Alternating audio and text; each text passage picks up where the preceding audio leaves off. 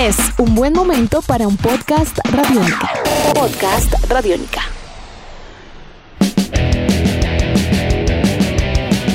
Hola, mi nombre es Santiago Arango y les doy la bienvenida a este podcast Radiónica en las historias de Medallo. Hoy conversamos con Mónica Moreno de Ira. Nos va a hablar en profundidad de las canciones de la banda. Esas canciones que se constituyen en himnos de vida para muchas de las personas que escuchan sus canciones. Ira, una banda fundamental de la historia del punk y de la contracultura en Colombia con más de 30 años de historia. Los escuchamos en este podcast Radiónica. Estas son las historias de Medallo. Soy Santiago Arango. Bienvenidos.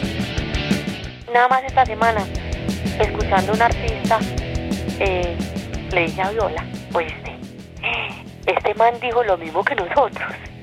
Y es, de, es un tipo de otro país, nunca nos hemos escuchado. Eh, por ejemplo, la nueva esclavitud de Ira, dice lo mismo que la esclavitud en el siglo XXI de, de, de gatillazo. Y, y, nosotros no nos conocemos, ni él me plagió, ni nosotros a él. Em, hemos dicho lo mismo con, con artistas incluso de otros géneros. Eh, casi las mismas palabras de ira las tiene el cuarteto de Nos por allá en una canción.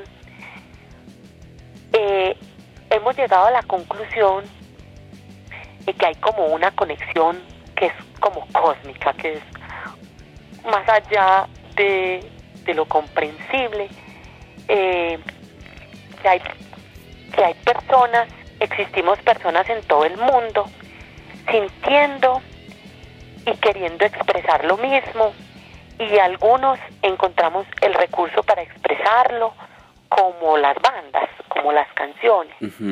Y otros no lo expresan, pero cuando lo escuchan dicen, mierda, eso era lo que yo estaba pensando. Eso justamente era lo que yo estaba sintiendo y lo que yo quería decir, pero lo dijo Ira o lo dijo X.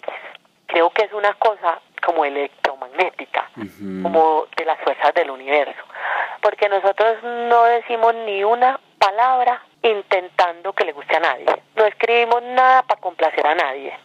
Eh, es decir, nosotros ya no estamos diciendo ni una palabra que no seamos capaces de sustentar y que no seamos capaces de meternos así sea en un problema por defenderla. Lo que nos cause alguna duda, no lo decimos.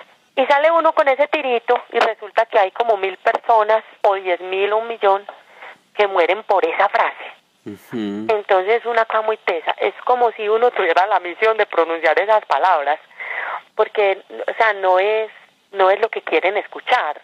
nosotros no pensamos, digamos, lo que quieren escuchar, sino que simplemente decimos lo que necesitamos decir, lo que nos está pasando, lo que estamos sintiendo. Es una cosa como, como toda mística y eso termina en la canción y luego cuando la escuchan se conectan con eso. Eso es tan teso. A nosotros nos escriben unas frases y uno dice, ¿y esto es porque le pusieron cuidado a eso? ¿De dónde? Pues, sí, sí, sí. porque se pegaron de ahí.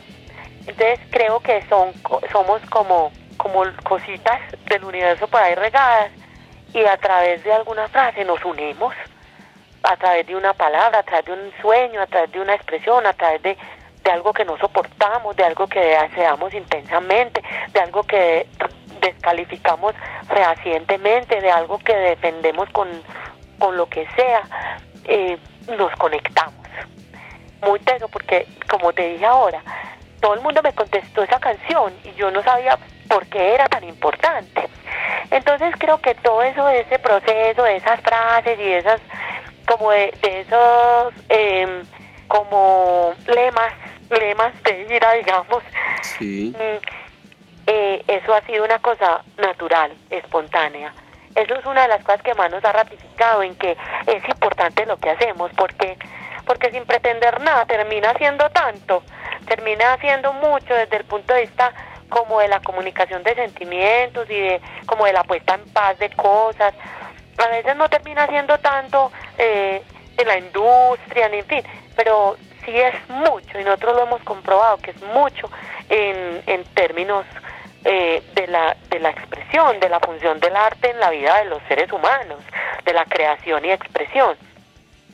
Eh, yo creo que, que hay cosas muy poderosas, incluso que las han dicho, pues, los, entre comillas, los sabios y que terminan otra vez representadas en, en obras de otros, ¿cierto? Sí. Entonces, nosotros hemos dejado que eso fluya y que eso pase. A veces decimos, ay, esto estará muy pesado y pensamos, ay, pues sí lo tenemos que decir, digámoslo, y eso es otra cosa que hemos aprendido a asumir las consecuencias. Es decir, decir, decir mi punk amor tiene consecuencias porque hay personas que no quieren eh, expresarse en ese en ese punto del lenguaje y en ese y en ese punto de los sentimientos o decir también que un cualquiera está gobernando eso también tiene consecuencias porque es que eso es una eso es una postura muy clara frente frente al, a la manera como como se manejan cosas entonces todo tiene consecuencias eh, puede ser solamente simbólicas que realmente no tiene de otras pero tiene consecuencias simbólicas y tiene repercusiones en el público que te va a escuchar tu música y en la respetabilidad que vas a, digamos, a, a despertar con eso y en fin. Pero nosotros decidimos que vamos a decir es lo que nosotros tengamos que decir y las consecuencias que eso tenga desde el punto de vista del que sea, sea, o porque fue muy suave o porque fue muy fuerte, eh, porque gustó o porque no gustó, esas consecuencias las asumimos. Y son, son solamente consecuencias de con quién vamos en este viaje. Y uno también tiene que abrirse a eso. O sea, un viaje con todo mundo no lo puede hacer nadie. Nadie, no lo ha hecho nadie. Un viaje con todo el mundo no lo ha hecho nadie. Si no, habría una sola religión, un solo Estado, habría un, un solo modelo económico. Un equipaje limitado siempre. O sea, un viaje con todo el mundo no lo ha hecho nadie. Entonces, nosotros menos, pues un viaje con todo el mundo no lo va a hacer Ira. Entonces nosotros dijimos, arranquemos el viaje y viajemos con el que quiera viajar. Y los que no quieran viajar, dejémoslos, eso nos libera la lancha, eso nos pone más felices ahí en el paseo con los que sí querían. ¿Y qué le hace? Que hayan unos que no quieren esto y otros que no quieren aquello, pero siempre habrá quien viaje acá, quien vaya. Y todo esto también ha sido porque hemos estado en un proceso de regreso hacia nosotros mismos también. Cuando escribimos el viaje, cuando yo me senté a escribir la letra del viaje, yo escribí la letra del viaje llorando. Yo he llorado mucho escribiendo ira, porque yo no he estado payaseando, yo he estado eh, como sublimando mi existencia ahí. Entonces yo me senté en un tapetico aquí en mi casa, prendí la chimenea, cogí un cuaderno y lloré y un temo con ese cuaderno escribiendo el viaje y puse viajar hacia uno mismo, buscar la verdad. El día que yo decidí que me retiraba del trabajo, que me venía esto y que lo iba a hacer fuera lo que fuera.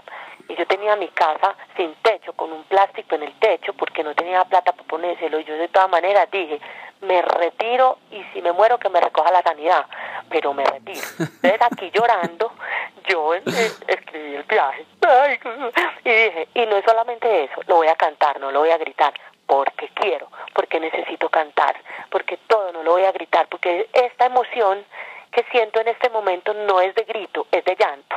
Y quiero es lamentarlo, no quiero gritarlo.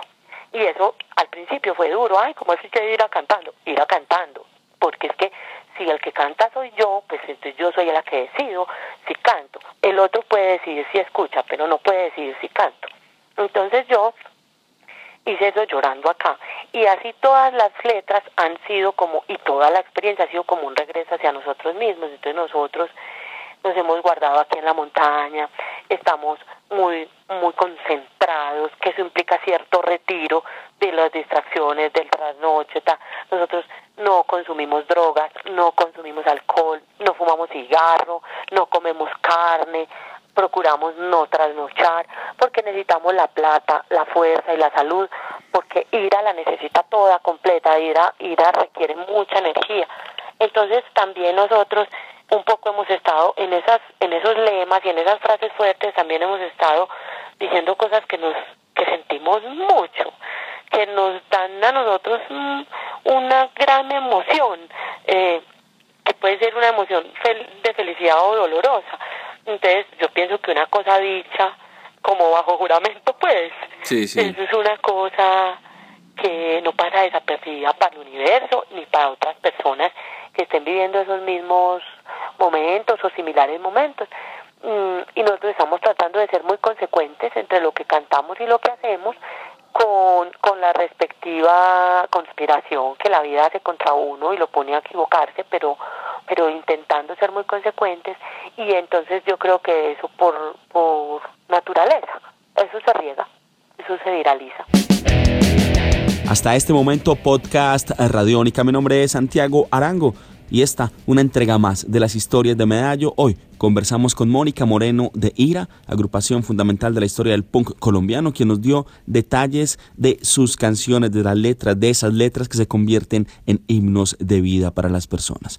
Quédense con Radiónica. Gracias por estar conectados con nosotros. Hasta la próxima.